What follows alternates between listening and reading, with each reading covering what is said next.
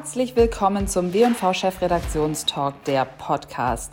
Jeden Monat sprechen wir, die W&V Chefredaktion, mit einigen der spannendsten Köpfe der Branche zu Themen, die uns bewegen. Wir zeichnen den Talk als virtuelle Konferenz auf und hier im Podcast können Sie die Gespräche auf der Tonspur nachhören. Wir, das sind Rolf Schröter und ich, Verena Gründel. Und jetzt gehen wir direkt rein. Viel Spaß!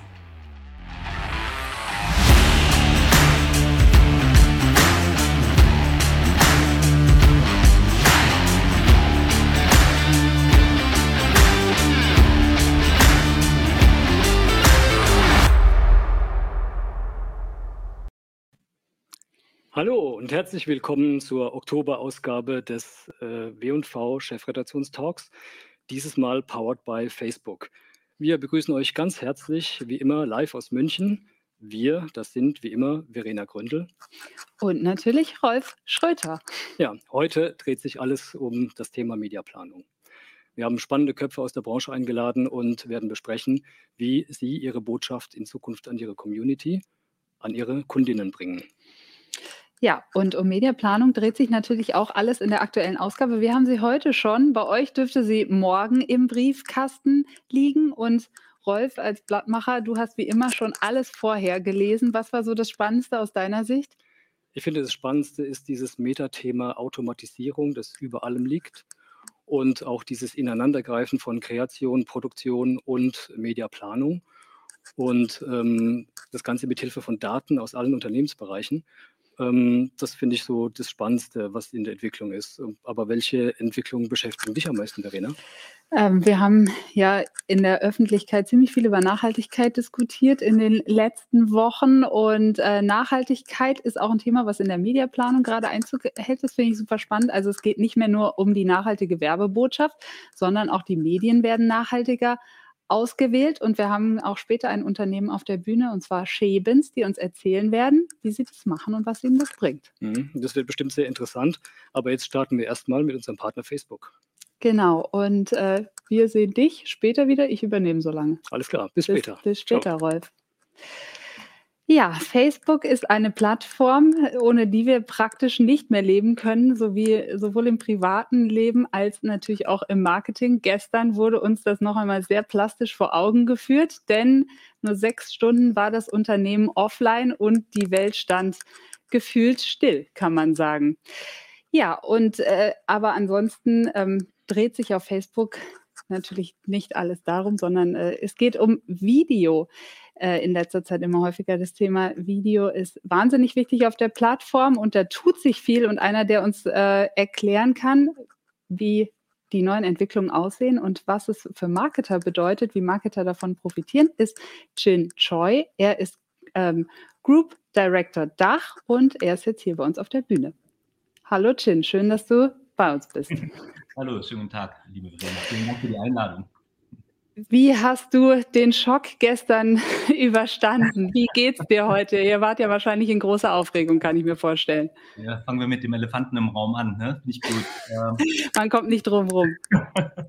ich habe es persönlich bemerkt, tatsächlich in einem Meeting, wo ich halt auch ähm, äh, die, unsere Plattform und Dienste nutzen wollte, um 17.50 Uhr. Und ich glaube, das äh, rollte dann international in Wellen aus. Und ich persönlich habe die Nacht ähm, ruhig verbracht. Ähm, das ist, glaube ich, eher halt ähm, im Bereich der Kollegen zu suchen, die äh, im Backend und in der Technik äh, tätig sind. Und äh, wir hatten da halt, wie man so schön sagt, Konnektivitätsherausforderungen äh, unter den verschiedenen Datacentern, die international aufgestellt sind. Und ich vermute mal, dass die Kolleginnen und Kollegen dort halt äh, ein bisschen mehr Unruhe hatten. Ähm, wir haben uns natürlich damit befasst, äh, was heißt denn das jetzt in allerletzter Konsequenz für Partner? Wir haben unsere Partner natürlich jetzt am heutigen Morgen ähm, nach diesem äh, Wochenauftakt äh, dann entsprechend informiert und geschaut, ob äh, alles in Ordnung ist. Und ja, haben äh, aber in der Summe hin äh, oder äh, grundsätzlich äh, gutes Feedback bekommen und ähm, dass wir uns kümmern und kommunikativ ja quasi diesen Outreach machen. Und für alle, die, sage ich mal, negativ impacted gewesen sind wegen laufender Kampagnen, möchte ich mich an dieser Stelle entschuldigen, aber das kann halt einfach passieren, dass solche komplexen technischen Setups äh, auch mal ja, in so eine, eine Situation hinein manövrieren. Ja, wir sind ja dann doch heute Morgen mit der positiven Nacht Nachricht äh, aufgestanden, dass eigentlich alles wieder in Ordnung ist. Ja. Aber eigentlich wollen wir heute über das Thema Video sprechen, denn da tut sich bei euch auf der Plattform wahnsinnig viel. Was sind da so die wichtigsten Entwicklungen aus deiner Sicht?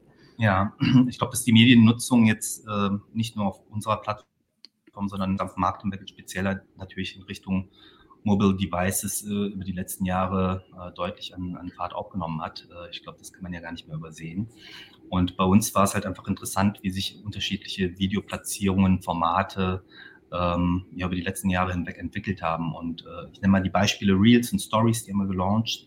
Das hat exponentielles Nutzerwachstum ähm, gezeitigt. Ja, das war toll. Und da gehen wir halt auch natürlich immer stärker auch in Richtung rein, was sind die Vorteile und äh, der Nutzen, der dadurch entsteht für die Werbetreibenden. Aber vor allem hat sich jetzt äh, eine Entwicklung abgezeichnet, äh, die ich persönlich natürlich ganz äh, toll fand, weil Video ein leidenschaftliches Thema von mir ist. Also auch in Reels und Stories spielen vor allem Shortform-Videos eine Rolle. Aber wir haben angefangen vor etwa dreieinhalb Jahren tatsächlich ähm, Facebook Watch zu launchen. Und da geht es halt wirklich um äh, Longform-Content und, und, in diesen Umfeldern, in Longform-Content, ähm, ist auch die Möglichkeit gegeben, In-Stream und Pre-Roll und ähm, dementsprechend auch äh, ähm, Post-Rolls zu platzieren. Und das war für mich eine ganz fantastische Entwicklung, weil dadurch natürlich allen Werbetreibenden die Möglichkeit gegeben ist, nach verschiedenen Buying-Optionen, nach verschiedenen Metri Mediametriken, nach verschiedenen KPIs bei uns auf der Plattform in diesem sukzessive sich vergrößernden Videoökosystem äh, tatsächlich auch Videokommunikation zu betreiben. Und ich möchte einfach mal so ein paar Zahlen nennen, ähm, die vielleicht zeigen, wie, wie exponentiell auch sich dieser Bereich Facebook Watch allein entwickelt hat. Mhm, äh, insgesamt nutzen inzwischen 3,4 Milliarden Menschen unsere Family of Apps and Services, also Instagram, Facebook und, und, und WhatsApp und äh, auch Facebook Watch. Und inzwischen sind es halt international tatsächlich zwei Milliarden Menschen auf Monatsbasis, die Facebook Watch nutzen. Das finde ich eine ganz beachtliche Zahl und das halt, wie gesagt, nach dreieinhalb Jahren nach dem Launch, ohne dass wir eine konzertierte Programmstrategie oder Contentstrategie fahren werden. Und äh, inzwischen hat sich das so weit entwickelt, dass in Deutschland auch äh, auf monatlicher Basis äh, weit mehr als 20 Millionen Menschen Facebook Watch allein nutzen, also ungeachtet des Feeds und äh, Reels und Stories. Und das mit einer deutlichen, durchschnittlichen Verweildauer von über 20 Minuten. Und das ist mhm. natürlich mhm. ein mobiles Endgerät und für unsere Plattform eine tolle Entwicklung, wo wir, glaube ich, ein ganz hervorragendes Umfeld anbieten, halt auch dementsprechend über In-Stream-Videokommunikation und Markenführung zu betreiben. Ich kann mich erinnern, vor wenigen Jahren hieß es noch, Mobile müssen Videos kurz sein. Es ging runter bis auf sechs Sekunden. Die Aufmerksamkeitsspanne ist ja so kurz geworden äh, von uns allen. Jetzt geht es wieder in die andere Richtung. Zwei Sekunden, genau. Nein, ich würde nicht sagen, dass es in eine andere Richtung geht, aber ich glaube, dass jede Platzierung und jedes Umfeld und jedes Format, Real Stories oder auch Feed, einfach ähm, ein anderer Verwendungsanlass äh, darstellt. Ne? Und ich bin, wie gesagt, ähm, sehr erfreut, dass wir mit Facebook Watch jetzt halt auch einen Verwendungsanlass äh, und Umfelder anbieten, wo Video halt eher lean back äh, konsumiert wird. Ne? Und dementsprechend eröffnen sich, sage ich mal, weitere Optionen. Es ist nicht so, dass die Shortform-Videos und immersive mobile Videoproduktion oder Kreation unwichtiger würde. Nee, überhaupt nicht. Die Nutzung im Feed ist ja nach wie vor gigantisch hoch, ja, und liegt ja in Deutschland bei all unseren Plattformen über 30 Millionen. Aber wir schaffen ein Zusatzangebot, wo halt äh, diese, die, ich sag mal, auf anderen Planungsmetriken und auf anderen Planungszielen äh, einfach nochmal ein, eine zusätzliche Option entsteht, ja, wie Videokommunikation, Markenführung auf, mhm. auf äh, Facebook betrieben werden. Wir sprechen ja über Mediaplanung, wo du gerade von ähm, Metriken und Zielen sprichst. Welche sind denn die Ziele, mit denen Marken ähm, in Facebook Watch gehen würden, um zu werben?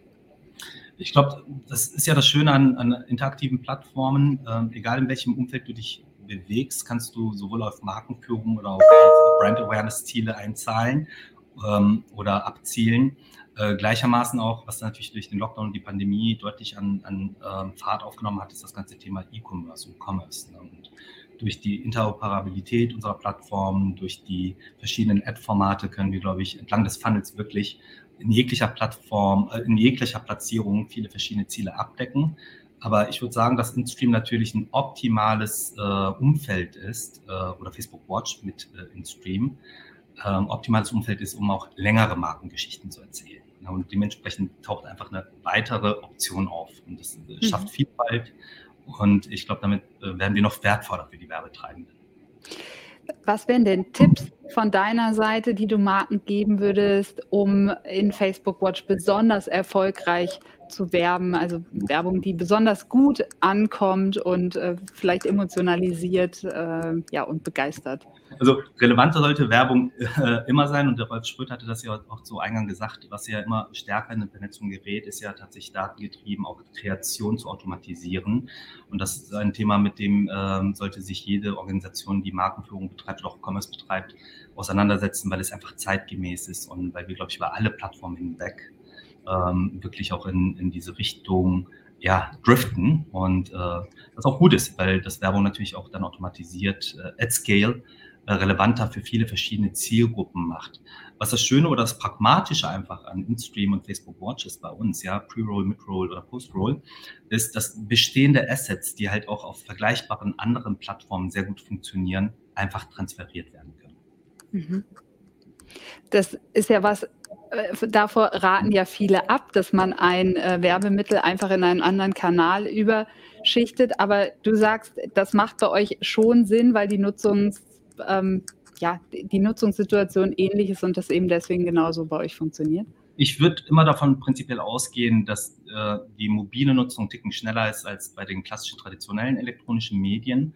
Und dementsprechend sagen wir halt auch, bei uns ist es nicht ein 30 Sekunden, sondern im In-Stream-Bereich auch ein 15 Sekunden. Und das ist auch die In-Stream-Option, die wir anbieten. Ne? Da merkst du schon, dass es natürlich schneller ist. Aber ich glaube, es gibt inzwischen über Facebook hinaus halt viele, ja, das gesamte Kos der gesamte Kosmos an Platzierungsmöglichkeiten von Video ähm, hat sich verändert. Und ich glaube, dass es eine hervorragende Möglichkeit ist, halt, sag ich mal, Assets, die existieren, entweder tatsächlich effektiv zu transferieren oder es zumindest die Möglichkeit bietet, über 15 Sekunden längere Geschichten zu erzählen. Hm, hm. Ähm, nun ist das ja ein Thema, könnte ich mir vorstellen, dass Brand Safety viele Marken umtreibt, weil sie schlechter kontrollieren können, in welchem Umfeld sie stattfinden. Wie stellt ihr da die Brand Safety sicher? Ist ein super wichtiges Thema. Das hat ja zwei Dimensionen. Das hat einmal eine programminhaltliche Dimension, ja, und das hat einmal die Features und die Safety-Funktionen, die wir unterstützen, natürlich auch als Dimension. Das, äh, ich möchte mal mit dem ersten anfangen, weil, glaube ich, darüber wir noch gar nicht so viel gesprochen haben. Ich habe ja eingangs gesagt, Facebook Watch ist ohne weitere Content-Strategie gelauncht worden. Inzwischen haben wir äh, umfangreiche Media Partnerships Teams, die sich um ähm, Kooperationen und Partnerschaften mit äh, professionellen Publishing Partnern kümmern.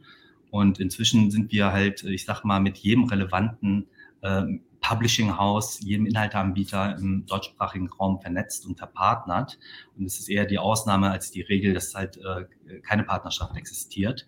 Und das ist die eine Säule. Das heißt, wir haben ähm, Entertainment-Content, äh, Comedy-Content, Content, der halt in diesem Nutzungsumfeld einfach gut funktioniert, äh, von Partnern wie zum Beispiel ähm, äh, Pro7 Sat1, mit dem wir sehr erfolgreich äh, kommunizieren, wir haben Axel Springer über Facebook News Partnerschaften eingebunden. Der News-Bereich ist sowieso ein Bereich, der uns sehr nah am Herzen liegt, der eine unheimlich hohe Priorität genießt. Wir haben Facebook News im, im, im Mai gelauncht dort arbeiten wir mit mehr als 100 Medienmarken, deutschen Medienmarken zusammen, um da halt auch äh, tollen Content anzubieten, ähm, der qualitativ unseren Anforderungen genügt. Und so gehen wir sukzessive rein und erweitern halt die verschiedenen Säulen, also äh, Publishing Partnerships, dann auch die äh, Media Partnerships in Richtung News, wo wir auch äh, für Facebook News in den nächsten zwei Jahren äh, mindestens eine Milliarde in, international in, in, Qualität investieren werden und in diese Partnerschaften. Dann haben wir ähm, die Creators natürlich auch auf dem Radar. Äh, mit den erfolgreichen Creatern verbinden uns auch engste Partnerschaften und zunehmend auch Videokommunikation von den Communities, also den Menschen untereinander, aber auch durch Marken. Das ist die inhaltliche Säule und um deine mhm. Frage zu beantworten, das, was Brand Safety Features betrifft. Wir hatten in InStream äh, schon immer tolle Brand Features, Brand Safety Features und die haben wir auch sukzessive weiter ausgebaut. Also es gibt Möglichkeiten des Opt-ins, des Opt-outs, es gibt Publisher-Listen, die man halt entsprechend sich auch anschauen kann. Man kriegt Pre-Reports, also eine Indikation darauf, wie die, der Outcome aussehen wird und ähm, extensive Post-Reports und kann dann dementsprechend, sage ich mal, äh, die Werbebotschaft so gestalten und aussteuern, dass es brandsafe äh, äh, vonstatten geht. Okay. Ähm, welche sind denn die nächsten Schritte? Noch ganz kurz zum Abschluss. Wie entwickelt ihr Video auf Facebook weiter? Ich habe ja gesagt, dass äh, diese Content-Strategie vor allem neue ist.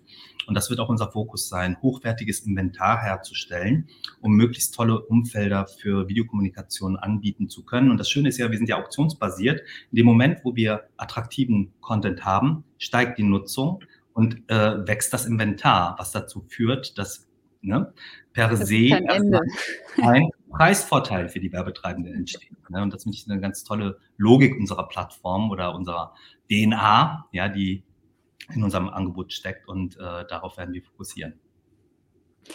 Okay, vielen Dank für diesen Einblick. Ich glaube, wir haben gut verstanden, was ähm, Facebook Watch bedeutet und was ihr ähm, an Video bietet. Und es war schön, mit dir zu sprechen. Ich wünsche dir noch einen schönen Abend, einen ruhigeren hoffentlich als gestern und ähm, bis bald hoffentlich, Jin. Vielen Dank, Verena. Und auch schönen Gruß an Rolf. Werde ich ausrichten. Der ist nämlich jetzt schon wieder da. Da kannst du es direkt ausrichten. Mach's gut. Ja. Und damit, Rolf, überlasse ich dir die Bühne, denn jetzt geht's spannend weiter. Ja, Bis später. Ja, jetzt kommen wir zu, nochmal zurück zu dem Thema Automatisierung. Und äh, unser nächster Gesprächspartner ist nämlich äh, Chef einer Agentur, die man so als äh, moderne Maschine bezeichnen könnte. Ich begrüße ganz herzlich den Managing Director der Media Monks, Thomas Strehrath. Herzlich willkommen. Hallo Rolf und danke für die Einladung. Ja. Tja, Thomas, ihr Media Monks werdet ja heiß diskutiert zurzeit. Immer wieder hört man, das, was ihr macht, sei doch nur alter Wein in neuen Schläuchen. Ähm, erklär uns mal ganz kurz, was macht ihr denn tatsächlich anders? Ja, ich, ich finde das auch immer ganz, äh, ganz interessant, ähm, dass wenn man zu dem Ergebnis kommt, dass es nur alter Wein in neuen Schläuchen ist, wieso man uns dann so heiß diskutiert, ähm, wenn das dann wirklich der Fall ist. Es ist nicht so einfach zu erklären, was wir anders machen. Es geht auch nicht in ein oder zwei Sätzen. Wenn man also jetzt anschaut und sagt, okay, die einen machen TV-Spots, machen die TV-Spots, ja, äh, es gibt Banner, äh, machen die Webseiten. Insofern könnte man sagen, wir machen ähnliche Dinge wie, wie andere Agenturen. Okay, wir gehen vielleicht ein Stück weiter und bauen Experiences wie auch In-Car ähm, äh, Logiken und Kommunikation. Das sage ich jetzt nicht das klassischste aller Werbemittel oder Assets, das Agenturen erstellen. Das gehen wir ein Stück weiter. Der eigentliche Unterschied liegt in der Art und Weise, wie wir zu dem Ergebnis kommen, also wie die Wertschöpfung in unserer, wenn man das Agentur nennen möchte, in unserer Organisation aufgebaut ist. Und die unterscheidet sich so massiv von klassischen Agenturen, dass ich sagen muss, mich hat zum Beispiel letztens Oliver Klein gefragt von Cherrypicker, äh, zu welchen Ausschreibungen wir denn gerne eingeladen werden möchten. Und ich habe ihm geantwortet, guck Oliver, wenn ein Kunde vier, fünf Agenturen einladen möchte und weiterarbeiten möchte wie bisher, dann braucht er uns nicht anfragen. Mhm. Also unsere Arbeitsweise unterscheidet sich damit auch in der Schnittstelle zum Kunden so, dass die der Kunde auch zu einem anderen Prozess und zu einer anderen Logik kommen muss oder kommen will. So, und das heißt, äh, da würde ich denken, das ist der größte Unterschied, äh, um es klar zu machen, wir können nicht in ein traditionelles Setup gehen, wo der Kunde im traditionellen Setup bleibt und wir dann irgendeine Modernisierung oder Effizienzen oder eben unseren, sagen wir, unser Markenversprechen irgendwie dann äh, irgendwie liefern können. Da muss auch der Kunde in einen anderen Prozess, in eine andere Logik, vielleicht sogar ein anderes Tooling kommen, damit wir den Hebel setzen können. Mhm. So viel zum Thema modernes Arbeiten. Du sagst auch äh, gegenüber meinem Kollegen Peter Hammer, die Hierarchien bei euch seien sehr flach und äh, die Zusammenarbeit wesentlich einfacher und äh, schneller als bei den traditionellen Networks. Wie muss man sich das eigentlich vorstellen? Kannst du uns ein Beispiel geben? man muss erstmal verstehen, wie, wie klassische Networks oder traditionelle Networks organisiert sind. Da gibt es, also in Ogilvy, das ist weil überall äh, letztendlich das gleiche System, sogar auch bei vielen der, der, der deutschen Agenturen ist es ähnlich. Man, man vereinbart oder man legt ein Portfolio fest an Leistungen, die man erbringen möchte. Und diese Leistungen gibt es dann in dem Network, sagen wir mal unter der Marke Ogilvy, dann in jedem Land in der gleichen Art und Weise. Also Ogilvy Frankreich ist relativ genauso organisiert wie Ogilvy Deutschland. So. Und das heißt, ich brauche eigentlich meinen französischen Kollegen nicht zu fragen, ob er mir bei irgendeiner Aufgabenstellung helfen kann, weil er ähnlich organisiert ist. Das Einzige ist, er hat dann den französischen Kunden natürlich immer Priorität eingeräumt, weil damit auch sein Bonus verknüpft war. Wir haben in der Welt nur ganz wenige Stellen, wo wir den Kunden führen, Und wir kommen ja aus dem Kunden, also Client-First-Gedanken. Wir haben aber ganz viele Offices in der Welt, die gar keine eigenen Kunden haben, sondern nur den Wertbeitrag, also nur die Arbeit leisten. Das sind Tech Center in Indien, das ist in Buenos Aires, das ist Social Media in Mexico City und Los Angeles. Und wenn ich diese Kollegen anspreche, damit sie auf BMW arbeiten oder auf Gorillas arbeiten, ja, dann muss ich das nicht fragen, sondern das ist ein, quasi, es ist ein, wie eine verlängerte Werkbank der Weise, wie ich einen Kunden organisiere. So, das heißt, diese klassische Organisation, weltweiter Chef, Europachef, Landeschef, Stadtchef, Officechef, Disziplinchef, das sind ja alles Hierarchiestrukturen, die gibt es bei uns deswegen gar nicht, sondern es gibt einen Chef einer Capability, sagen wir mal Marketingtechnologie oder, und da hat er die Adobe-Partnerschaften und ich habe einen Kunden und das ist die einzige Hierarchie, die miteinander spricht. Mhm. Du hast es gerade eben erklärt, im Prinzip ist Media Monks ein weltweiter Zusammenschluss von Spezialisten, die ähm, sich am besten dafür eignen für dieses konkrete Projekt, an dem er arbeitet. Ähm, hat Media Monks denn auch eine eigene kulturelle Identität, wenn die Leute so zersplittert von auf der ganzen Welt zusammen an Projekten arbeiten? Ja, das ist eine sehr gute Frage, die, ähm, die, muss sagen, die auch immer eine Schwierigkeit tatsächlich darstellt. Ähm, wir haben erlebt, dass bei großen Gruppen, ähm, also WPP, das überall, dass in dem Moment, wo die Spezialisten eingeordnet werden in ein größeres System, ihre Kultur oder ihre Identität verlieren und die dominante Kultur quasi überhand nimmt. So, und das ist etwas, was wir definitiv vermeiden wollen. Und es ist ja nun kein Geheimnis, wir wachsen zwar massivst organisch, also mit über 40 Prozent, wir wachsen aber auch durch Zukäufe. Und diese Firmen, wie auch die Staudstudios in Deutschland, haben ihre eigene Kultur. Circus hatte eigene Kultur, Decoded hatte eine eigene Kultur. Das ist natürlich, haben wir auch damit zu kämpfen und damit zu arbeiten, diese Leute in eine neue Kultur zu bringen. Das ist aber der Grund für unser Rebranding. Man sieht, man haben jetzt unser Media.monks und Monks ist das, was wir alle gleich machen, also die gleiche Attitüde, die gleiche Logik, hands-on, wirklich ab, abzuliefern.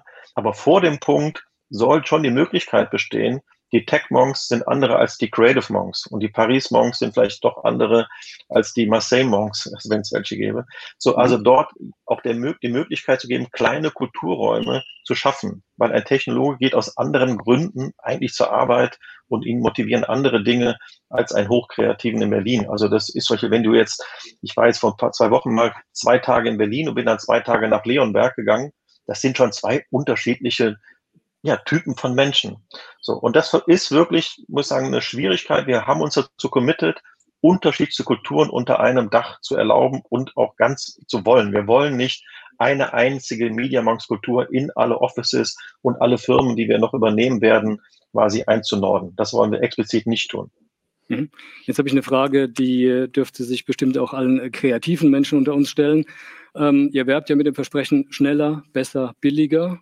Das geht nur mit automatisierten Prozessen, also mit Automatisierung. Leidet darunter die Kreativität? Ja, Im Gegenteil, also ähm, ich, also müsste vielleicht erklären, wie du darauf kommst. Also für uns im Gegenteil, da müsste ja, der Till Eckel ist wahrscheinlich der, äh, sein Team sind die, die am besten geeignet sind, diese Frage zu beantworten. Aber wenn, das ist ja eins der, der Unterschiede, dass wenn du dir eine klassische Agentur anschaust, wie lange haben die Kreativen ein Problem in der Hand? Also wie viel Zeit beschäftigen sich mit dem Problem und der Lösung und wie viel Zeit beschäftigen sich dann mit der Produktion und der Exekution oder der Adaption und den Varianten von dieser Lösung. Also ein Großteil der Zeit geht bei den meisten mit dem letztgenannten eigentlich drauf und nicht mit der Problemlösung. Bei uns sind aber genau der letzte Teil, Produktion und Adaption hochautomatisiert. Das heißt, die Kreativen werden ja davon befreit. Sie sind bei mhm. uns wirklich nur dazu da, Ideen zu entwickeln. Und zwar mehr, nicht nur die eine große Idee, sondern viele Ideen entlang der Customer Journey. Das ist viel mehr Freiraum für Kreativität als, mhm. als glaube ich, in einer traditionellen Agentur. Weil sie sich besser fokussieren können auf das, was ihnen eigentlich äh, liegt. Ja, und müssen, müssen. Also wir nehmen ihn, ich nenne das immer so, wir nehmen ihnen das Spielzeug relativ früh wieder aus der Hand. Ja, so, also das sind, müssen, sind andere Leute und eigentlich auch Maschinen heute, die viel besser die unterschiedlichen Varianten einer Kernidee entwickeln können. Das geht auch bis in Copytext rein, hm. die man automatisieren kann. Hm, okay. Zum Thema Idee. Ähm, jeden Sonntagabend schreibt ja euer Holding-Chef, Sir Martin Sorrell, eine Mail an alle 6000 Mitarbeiter im Unternehmen und animiert alle dazu, sich zu melden, falls es eine Idee für eine Übernahme gibt. Ähm, wann übernimmt denn Sir Martin die Unreal Engine? Ja, also äh, die Firma hinter der Unreal Engine ist ja Epic Games. Mhm. Ähm, und, und, tatsächlich hat äh, Sorrell äh, die Geschichte erzählt, dass er da mal gefragt hat, ähm, wie, die, wie, diese, wie das aussehen könnte. Äh, Epic Games ähm, möchte aber, das ist auch der Grund für die Unreal Engine, ja tatsächlich ins Marketing gehen. Also die Gespräche laufen eher umgekehrt. Ähm, also Epic könnte vielleicht eher mal einen Teil von S4 äh, in sein Portfolio nehmen, also der Aktien, aber wir werden nie in der Lage, so etwas zu übernehmen. Aber das würde uns natürlich gut stehen, schon richtig. Ja, ja das würde gut passen, ne? Ja, ähm, ja. Genau. Gerade auch im Automobilbereich, was da im Moment äh, an Werbung gemacht wird. Ähm, äh, ja, nicht nur Automobil, äh, äh, Unreal, die sind, die äh, Unreal, die machen so unfassbare virtuelle Welten und wir werden das sehen, dass CGI ja nicht nur auf das Produkt geht. Und mhm. alle sagen, ja, bei Auto macht das Sinn. Nein, es wird auch in alle anderen Welten, also Bereiche werden Welten zukünftig wahrscheinlich virtuell äh, entstehen. Ja, genau. Ich wollte eigentlich auch nur umleiten, äh, überleiten zur nächsten Frage, nämlich äh, Mercedes hat sich ja gerade für Omnicom entschieden. Äh, was ist denn der Unterschied zwischen äh, dieser Lösung bei Mercedes und äh, der BMW Engine? Weil ihr arbeitet ja auf BMW ähm, und in diesem Konstrukt die Engine. Was ist der Unterschied? Das ist vom Prinzip her doch äh, ähnlich. Na, ich, ähm, Im Moment gab es ja nur eine Entscheidung, quasi bestimmte Kreativ- oder Agenturleistungen jetzt in einer Hand zu bündeln. So, also insofern ähm, würde ich sagen, gibt es überhaupt keine Ähnlichkeit, weil auch das äh, operative Modell der Engine äh, ja, äh, also ein, ein, eine traditionelle Agentur ja gar nicht erlaubt. So, ähm, was man aber sieht, und das würde ich schon sagen, ist, ähm, ist für mich ein, ein weiterer Beleg in, in den Thesen, wie sich das Agenturgeschäft entwickeln wird. Mercedes hatte lange die klare Politik, den Media-Etat getrennt vom, sag ich mal, klassischen Content und Creative und Content-Etat zu haben. Wie viele deutsche Unternehmen legt man ungern alle Eier in ein Körbchen. Jetzt haben sie aber erstmalig Media und Content zusammengebracht. Wieso? Weil es zusammengehört. Und so ist diese Entscheidung zu verstehen. Das heißt, Creative und Content muss aus einer Media und viel wichtiger aus einer Datenlogik kommen. Und das wird man jetzt, glaube ich, aufbauen. Und das war Emil nicht möglich. Emil hatte diese Daten nicht. Ja, weil sie die Mediadaten, was auch Performance-Daten sind, der Rücklauf von Kundendaten, das gehört zusammen. Und insofern würde ich sagen, ja, da geht Mercedes jetzt einen Schritt in die Richtung, die das Modell, das die Engine oder was BMW gegangen ist, äh, also das geht in die gleiche Tendenz. Es hat aber nichts mit unserem Agenturmodell zu tun. Mhm. Gut, okay. Lass mich dir zum Schluss noch eine etwas persönliche Frage stellen. Das Durchschnittsalter der Media Monks bei euch dürfte deutlich unter deinem liegen. Ganz frech behauptet. Ähm, wer profitiert denn mehr? Die Jüngeren von dir oder du von den Jüngeren? Das ist ja noch eine nette Frage. Also erstmal muss ich sagen, deine Feststellung ist richtig. Ähm, äh, ich bin, ja Gott, ich, ich, ich rede auch in letzter Zeit viel über das Alter, weil ich es halt permanent merke. Ähm, es ist sehr jung, äh, es ist so schnell, also das Tempo ist so hoch, dass ich auch wirklich nicht weiß, wie lange ich das kann. Äh, ich habe mit Sorrel damals eine Drei-Tage-Woche vereinbart. Ähm, der lacht sich heute noch tot darüber, weil die natürlich nicht da ist. Aber ich habe schon manchmal den Wunsch äh, nach Ruhepausen. Ja, mir glaubt so, ne, gebt dem Affen Zucker. Dann und wann sagt mir ein junger Mitarbeiter, dass er von mir profitiert. Ich lerne natürlich unfassbar viel, aber äh, es ist schon sehr anstrengend. Das muss ich irgendwie wirklich eingestehen. Ja. ja. Ja, alles Gute weiterhin, Thomas. Vielen, vielen Dank, dass du bei uns warst. Ähm, und alles Gute weiterhin für euch. Ich übergebe äh, weiter an meine Kollegin Verena für das nächste Thema. Ja, hallo. Tschüss, und, danke. Äh, auch, tschüss, tschüss. Äh, an dich, Thomas. Jetzt äh, sprechen wir über ein Thema, über das wir in den letzten Monaten wirklich wahnsinnig viel geredet haben. Alles drehte sich gefühlt um Nachhaltigkeit in alle Unternehmensbereiche, ähm, ziehen nachhaltige Lösungen ein und sogar auch in die Mediaplanung.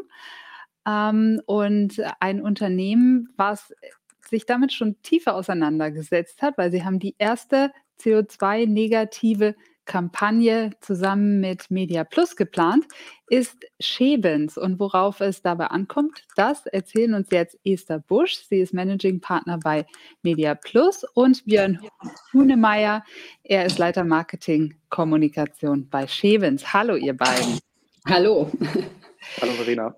Ich habe erstmal an dich ist eine allgemeine Frage. Wie grün ist denn Mediaplanung heute überhaupt schon und wie viel nachhaltiges Potenzial steckt da drin? Das hört sich ja doch erstmal ein bisschen abstrakt an.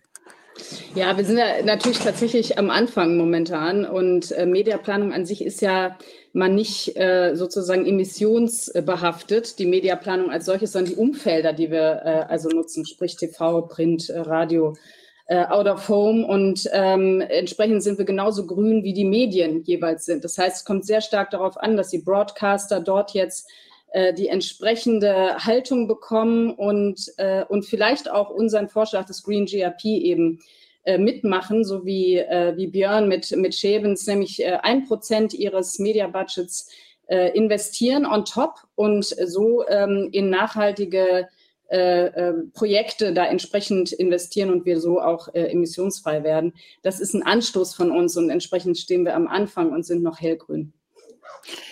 Jetzt sind wir direkt schon bei den Zahlen. Mit einem Prozent mehr Mediabudget kann man eine Kampagne CO2-neutral gestalten oder was bedeuten die ein Prozent? Ganz genau.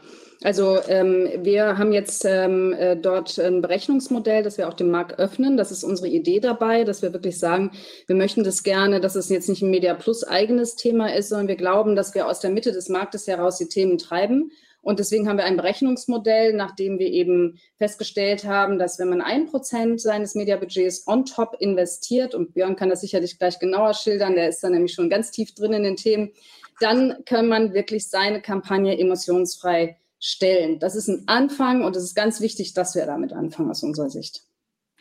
Da gehen wir gleich noch tiefer rein. Noch eine Frage. Ein Prozent, das hört sich jetzt erstmal nicht wahnsinnig viel an. Gibt es da Hürden oder warum sind die Hemmnisse da? Warum machen wir das nicht längst schon alle? Naja, also weil die Wahrheit ist ja auch, dass du eine, äh, die Medialeistung ja nicht klimaneutral äh, aussteuern kannst. Am Ende geht es darum, äh, die Ziele des Kunden zu erreichen und die richten sich immer noch danach, erreiche ich meine Zielgruppe, bin ich, wie ist der ROI und wie effizient kann ich das Ganze entsprechend aussteuern. Ähm, und deswegen kann es hier nur darum gehen, einen Beitrag erstmal on top eben zu leisten und, und mehr geht da im Moment noch nicht. Äh, das ist auch die Wahrheit. Hm. Jetzt gehen wir mal praktisch rein. Ähm, Björn, ihr habt eine Kampagne zusammen mit Media Plus geplant, die CO2-neutral ist. Das war, glaube ich, die ähm, Initiatorkampagne des äh, Green GRP. Kannst du mal erzählen, was habt ihr euch dabei gedacht? Ähm, berichte mal von der Kampagne. Ja, das war ganz interessant. Also wir haben zum ja, Marktstart unserer Naturals-Kampagne, unserer Naturkosmetik-Linie, haben wir überlegt, was können wir werbetechnisch anders machen, was können wir neu machen, was passt auch besonders zu diesem Thema und was passt auch besonders zu uns als Unternehmen. Wir engagieren uns seit Jahren im Thema Nachhaltigkeit und dann kam Media Plus mit der Idee auf uns zu und hat gesagt, hör mal, äh, wir haben da so ein Konzept, klimaneutrale Werbung, äh, wäre das nichts für euch. Ihr seid doch selber seit 2018 klimaneutral, äh, haben wir das erstmal angehört und haben gedacht, okay, gucken wir mal. Und für uns als Unternehmen ist immer super wichtig, dass wir nicht anhand von Meinungen arbeiten, sondern anhand von Tatsachen. Und Tatsachen und Fakten schaffen wir nur, wenn wir Informationen haben. Und diese Informationen kriegen wir eben durch den Green GIP, weil wir kriegen eine CO2-Bilanz unserer Mediaplanung. Das heißt, wir wissen genau, an welcher Stelle fallen welche CO2-Emissionen an und wie können wir zukünftig da, daraus entsprechend unsere Mediaplanung auch nachhaltiger gestalten. Weil das Erste ist ja immer erstmal die entsprechenden Emissionen zu erfassen und zu wissen, was habe ich eigentlich für einen ökologischen Fußabdruck, was sind meine ökologischen Auswirkungen. Und im zweiten Schritt kann ich dann gucken, wie kann ich diese reduzieren, wie kann ich diese vermeiden, optimieren, dass ich im Endeffekt natürlich nur so wenig wie irgendwie möglich kompensieren muss. Und da hat Media Plus uns super geholfen. Das war von den Abläufen sehr, sehr einfach. Die kompletten Arbeitsabläufe haben da gepasst. Wir hatten als Unternehmen, als äh, werbetreibendes Unternehmen in dem Sinne kaum einen Aufwand damit, sondern haben uns natürlich immer nur dahinter gesetzt, nachgefragt, wie ist das, wie ist das äh, und können im Endeffekt sehr positiv daraus gehen, weil das für uns eine tolle Sache war, als klimaneutrales Unternehmen oder klimaneutral gestelltes Unternehmen, so ist es ja richtig, äh, im Endeffekt natürlich hier einen Schritt weiter zu gehen und auch unser Media klimaneutral zu schalten. Das heißt, ihr habt nicht nur kompensiert, sondern ihr habt auch eure Werbemaßnahmen, sage ich mal, ähm, CO2-effizienter geplant. Oder wie kann ich das verstehen?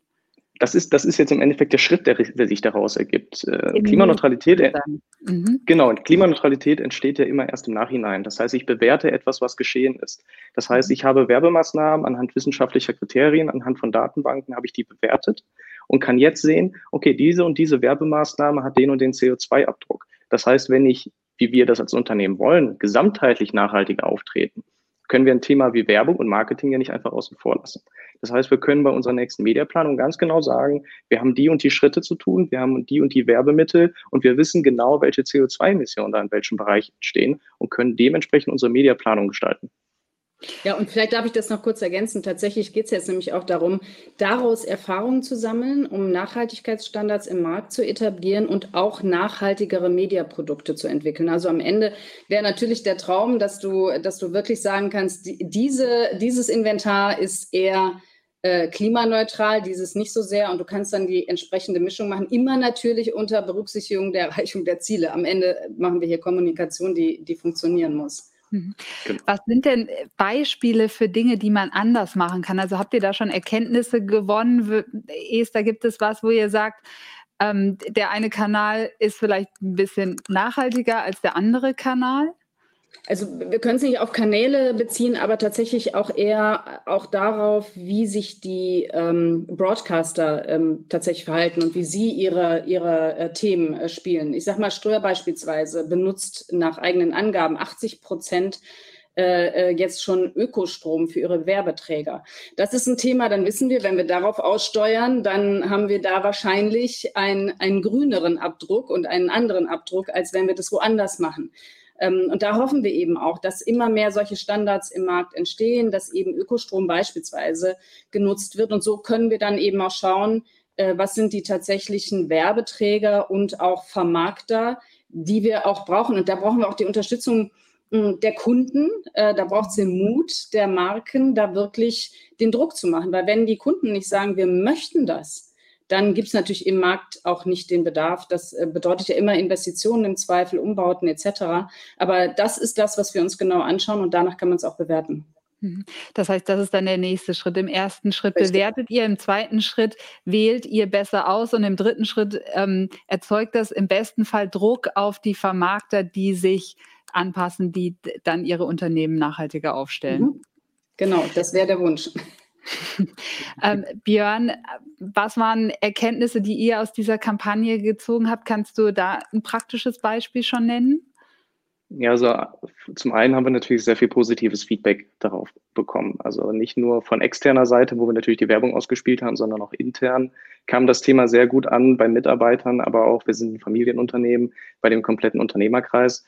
Äh, und wir haben natürlich auch sehr viel Positives in der Bewertung der Werbemaßnahmen bekommen. Wir haben eine Marktforschung im Nachhinein gemacht, die das Ganze bewertet hat, wo wir auch geguckt haben, wie kamen bestimmte Aussagen beim Kunden an, wenn das, äh, wenn der Green GRP eingebunden war in den Werbeslot und wenn er nicht eingebunden war. Und da haben wir durchweg gesehen, dass gerade diese ganzen Nachhaltigkeitsaussagen, Authentizität, Transparenz, Glaubwürdigkeit, dass das mit dem Green GRP durchweg immer besser aufgefasst wurde und vor allem auch schneller und, und langlebiger beim Kunden eingekommen ist als ohne den Green GRP. Und das ist natürlich etwas, was uns sehr viel weiterhilft, weil wir wissen alle, wie kurz dann doch die Aufmerksamkeitsspanne des Kunden ist. Und umso besser und schneller wir ihn dann glaubhaft informieren können, umso besser für alle.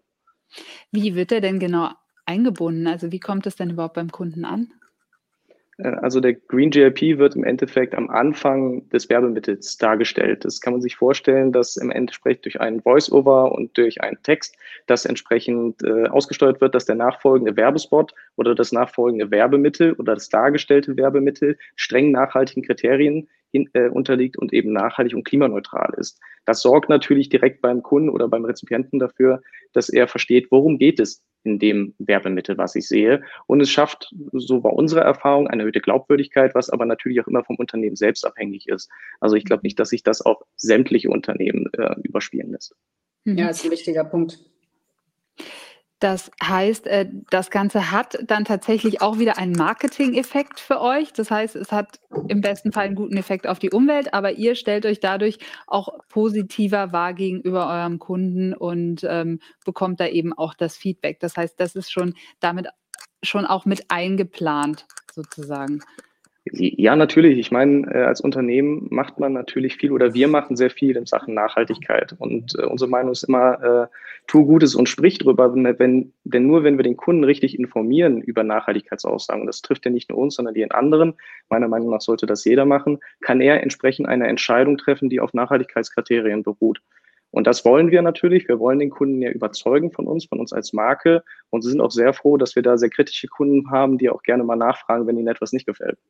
Mhm. Und wir wissen auch ähm, äh, über eine Befragung zum Launch des äh, Green GRP, dass 48 Prozent der Konsumenten das als sehr positiv ansehen, äh, was eine Marke betrifft, wenn diese Marke eben nachhaltig ist. Und das hat tatsächlich einen enormen Image-Impact ähm, auch auf, auf die Marken. Das hört sich an wie eine Win-Win-Win-Win-Win-Situation für alle Seiten. Ähm, warum machen noch nicht alle mit? Naja, also aus meiner Sicht ähm, äh, deshalb, weil der Druck eben, wie ich vorhin schon gesagt habe, im Markt noch nicht da ist. Wir könnten eigentlich auch den nächsten Schritt gehen, by the way, und zwar in der, in der Kreation mal anfangen, nicht nach Südafrika fliegen, sondern vielleicht irgendwie hier zu Hause einen Dreh machen. Jetzt bringen mich alle Kreativen um, äh, weil ich noch nicht verstanden habe, warum Südafrika so wichtig ist. Aber vielleicht ist das eine Überlegung, dort äh, äh schon mal anzufangen. Ich glaube, es machen einfach noch nicht alle mit, weil wir am Ende immer noch äh, zusehen müssen, dass eine Kampagne wirkt. Und äh, das tun wir ja auch. Und das ist natürlich und bleibt der Schwerpunkt äh, der Thematik. Ähm, und weil wir einfach den Markt ähm, äh, vom Ko Kunden herkommend, von den Marken herkommend äh, unter Druck setzen müssen. Und ähm, Björn, wie macht ihr weiter? Ist eure nächste Kampagne wieder klimapositiv oder was nehmt ihr fürs nächste Mal mit? Wir wollen das natürlich weitergestalten. Also wir als Unternehmen war, uns war wichtig, weil wir ja eben auch das erste Unternehmen waren, erstmal zu gucken, wie läuft das Ganze? Funktioniert das wirklich? Hat das einen Impact? Ist das nachvollziehbar? Äh, entspricht das auch unseren strengen Nachhaltigkeitskriterien? Das haben wir jetzt gesehen. Wir sind da sehr zufrieden in der Zusammenarbeit. Äh, und äh, wie gesagt, wir glauben eben auch, dass wir so einen Impact schaffen, weil wir reden jetzt über das Thema. Das heißt, wir informieren Leute darüber. Das Thema Nachhaltigkeit kriegt nochmal eine größere Bühne und das ist für uns alle super wichtig. Deswegen äh, kann ich mich nur daraus, dafür aussprechen, dass solche Medialösungen im Thema Nachhaltigkeit immer mehr werden und von den Unternehmen gefördert werden, weil nur so können sie sich langfristig am Markt etablieren. Hört sich für mich total schlüssig an. Ich drücke euch die Daumen, dass sich das Thema gut weiter verbreitet. Sage herzlichen Dank, dass ihr Dank. dabei wart, die Themen mit uns geteilt habt und ich wünsche euch einen schönen Abend. Dankeschön, sehr gerne. Ebenso. Ciao, Verena. Vielen Dank. Ciao. Tschüss. Und wo wir gerade über das Thema Media sprechen, möchte ich noch in eigener Sache darauf hinweisen. Wir haben noch dieses Jahr zwei super spannende, sehr informative Seminare zum Thema Mediaplanung geplant. Also wenn ihr da äh, noch tiefer einsteigen wollt, ähm, die Kollegen blenden jetzt, glaube ich, ähm, die Links ein, wo ihr euch anmelden könnt. Und natürlich ganz wichtig, ähm, es startet jetzt wieder die Anmeldephase für den Deutschen Mediapreis 2022. Die Webseite ist schon online. Ich, ab morgen könnt ihr mitmachen. Also schaut mal rein, da habt ihr doch bestimmt die ein oder andere sehr erfolgreiche, sehr spannende Mediakampagne aus dem letzten Jahr. Wir freuen uns über eure Einreichung. Und damit äh, gebe ich heute ein allerletztes Mal an meinen Kollegen Rolf, äh, der die letzte Referentin für den Tag heute hat. Ja, herzlichen Dank, Verena. Ähm, jetzt kommen wir zu einer Frau, die nicht nur eine Expertin ist im Thema Design, sondern auch Buchautorin. Sie hat ein Buch geschrieben, das heißt Wir Internetkinder, ein hervorragendes Buch, ich kann es nur empfehlen. Und ich begrüße ganz herzlich Julia Peglo. Hallo Julia. Hi Rolf. Hm? Alles klar? Du, ihr habt schon so wacker das ganze Format hier durchgeprügelt. Erstaunlich, wie fit ihr noch seid. Ja, es ist in der Tat anstrengend und vor allen Dingen immer in der Zeit zu bleiben, weil die Gespräche immer so interessant sind. Ne? Ja. Wir haben ja nur eine Stunde. Wir wollen die Leute ja nicht überstrapazieren. Deswegen fangen wir jetzt gleich an. Liebe Julia, dein Buch ja. heißt ja, wie bereits gesagt, wir Internetkinder. Ähm, was ist denn eigentlich ein Internetkind und äh, wie fühlt es sich an, eines zu sein? Na, ich glaube, wir wissen eigentlich alle oder viele von uns wissen ganz genau, wie es sich anfühlt, ein Internetkind zu sein. Und auch du, lieber Rolf, bist ein Internetkind. ja. ähm, Internetkinder, das ist ein Begriff. Ich nenne eigentlich diejenigen so, im Grunde genommen eigentlich die 70er-Jahrgänge. Also alle, die eigentlich in einer Zeit sozialisiert wurden oder ins Erwachsenenleben eingetreten sind, in denen das Internet noch in den, kind, in den Kinderschuhen steckte. Und das ist eben ähm, eine Zeit, wo wir in den 90er Jahren Partys gefeiert haben, wie Kindergeburtstage. Da gab es ähm, Waldmeister-Shots und die Leute haben Perücken mit grünen Haaren getragen, eben wie auf so einem, wie auf einem Kindergeburtstag. Und eigentlich muss man auch sagen, dass sich schon fast sogar unsere Sprache hat sich ein bisschen angehört wie das Gebrabbel eines Einjährigen. Also mhm. die, die Namen der Unternehmen, die in dieser Zeit entstanden sind, hießen Du, You, Bu, Opodo und Yahoo, also so auch so ein bisschen infantile Sprache und genauso eigentlich auch diese unglaubliche Aufbruchsstimmung und vielleicht auch der Spaß an der Freude, aber auch ein bisschen gepaart mit einer Naivität, mit der wir eben damals in diese neue Welt gestartet sind, die sich uns da so einfach dargeboten hat. Und wir sind eben eigentlich auch, wir Internetkinder, also die, die 70er Jahrgänge im Grunde genommen im Kern, sind eigentlich diejenigen, die als erstes diese Welle der, Digital, die, der Digitalisierung gesurft sind und sich eben heute vielleicht auch dann mal fragen müssen, was daraus eigentlich geworden ist. Mhm, genau, das ist die Frage, was ist denn daraus geworden? Du schreibst in dem Buch, gibt es ein äh, Zitat, da schreibst du, dass die eigene innere Festplatte oft voll ist. Also die Digitalisierung beschleunigt alles und äh, macht alles schneller. Und man hat irgendwie das Gefühl, dass man so eine innere Leere irgendwann verspürt, weil es zu schnell ist. Du hast ja selbst 20 Jahre lang in renommierten Digital- und Designagenturen gearbeitet, zum Beispiel bei Metadesign. Und irgendwann kam der Punkt, wo du dann Schriftstellerin geworden bist. War das so ein Punkt, äh, wo du gesagt hast, äh, jetzt musst du irgendwie was verändern? Oder was war deine Motivation, Schriftstellerin zu werden? Also ähm, erstmal muss ich sagen, es gab eigentlich nicht wirklich so einen Punkt oder einen Wendepunkt, sondern eigentlich war es mehr ein Prozess. Also ich habe eben die letzten 20 Jahre der Digitalisierung in den Agenturen miterlebt. Ich habe auch miterlebt, wie sicherlich viele, die heute hier auch zuhören, dass das Tempo eigentlich immer schneller geworden ist und dass man eigentlich lange gedacht hat, hey, ich komme da klar, ich kompensiere das einfach mit noch mehr Projektmanagement, noch mehr Effizienz.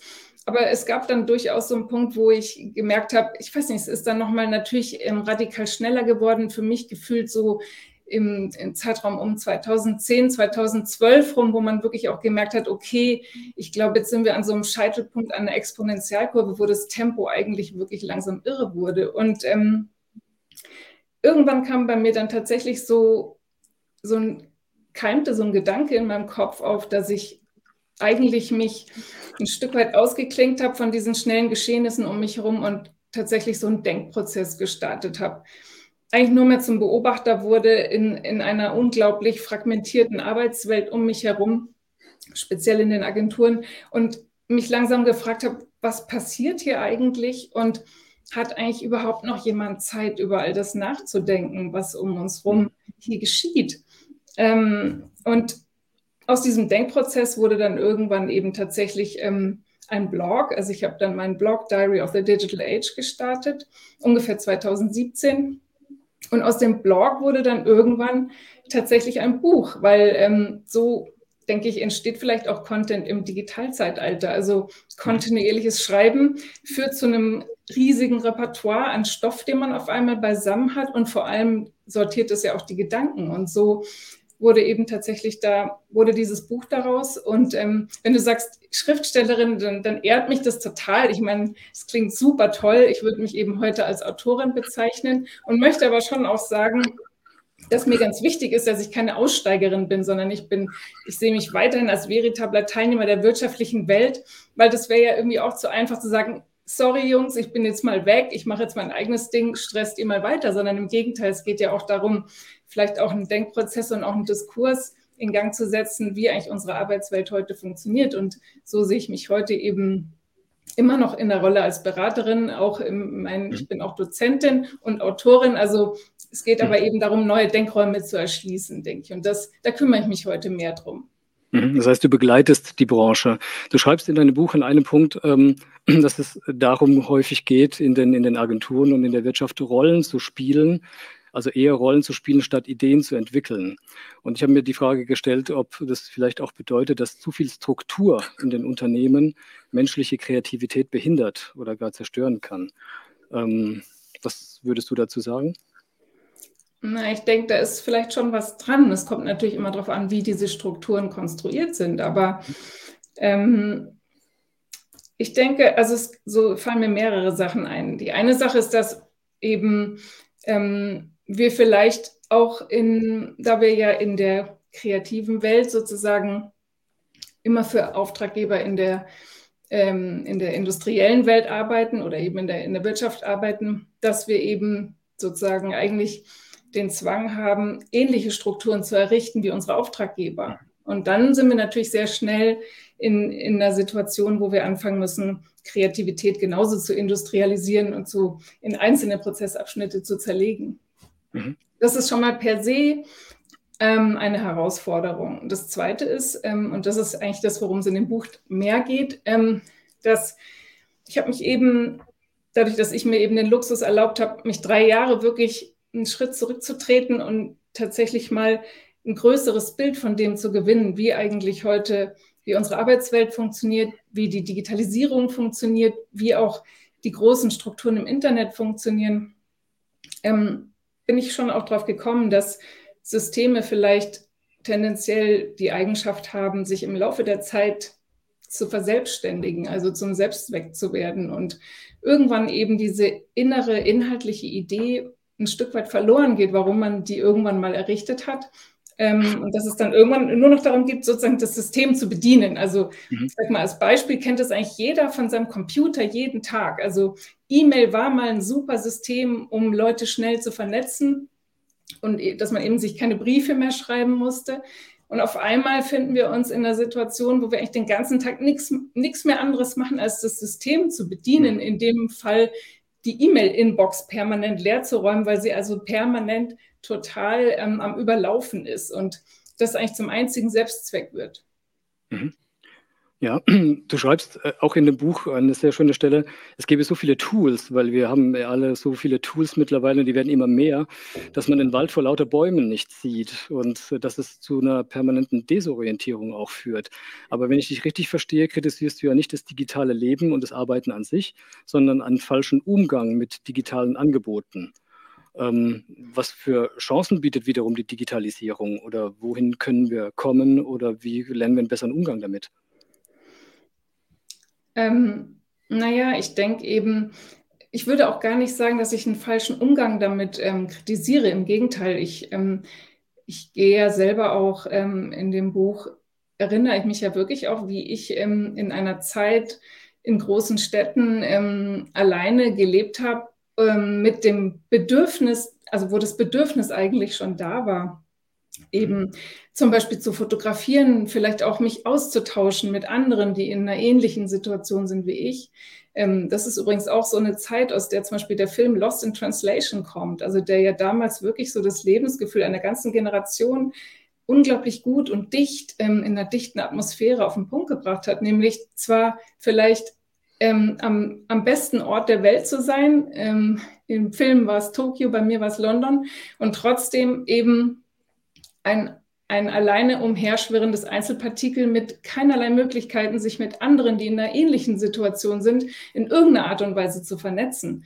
Also da schreibe ich ja, das ist ja London 1999, da fing der Mobilfunk gerade an und bot uns dann eben die Chance, ähm, uns miteinander in, in, in Verbindung zu bringen und nicht mehr alleine zu sein, sondern erstmals eben Leute zu treffen, die in einer ähnlichen Situation sind wie man selber.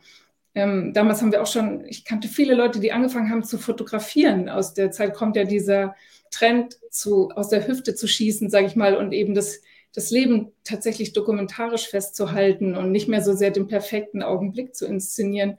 Aber es gab noch keinerlei Möglichkeiten, diese, ähm, diese Erfahrungen auszutauschen. Wir konnten noch nicht Bilder posten und Bilder pinnen, sondern die blieben eben im Grunde genommen als analoge Abzüge in unseren Fotoboxen und wir konnten sie eigentlich nicht austauschen. Und also diesen Bogen versuche ich eben immer zu schlagen im Buch, also eigentlich so unser eigenes Erleben tatsächlich mal wieder in den Vordergrund zu stellen und auch das Leben, was wir eigentlich damals geführt haben und was wir heute führen wollen und ähm, ein Stück weit eben auch das technologische Tool da, dadurch auch immer ein bisschen zu relativieren. Also weil wir eben immer sehr stark über Technologie und die Tools sprechen und eigentlich oftmals vergessen, tatsächlich die Bedürfnisse, die dahinter liegen, ähm, uns darüber im Klaren zu werden und uns daran zu erinnern, was wir eigentlich ursprünglich mal wollten, was uns eben immer ein Stück weit vielleicht auch verloren geht dann in der Hektik des Alltags oder eben in unserem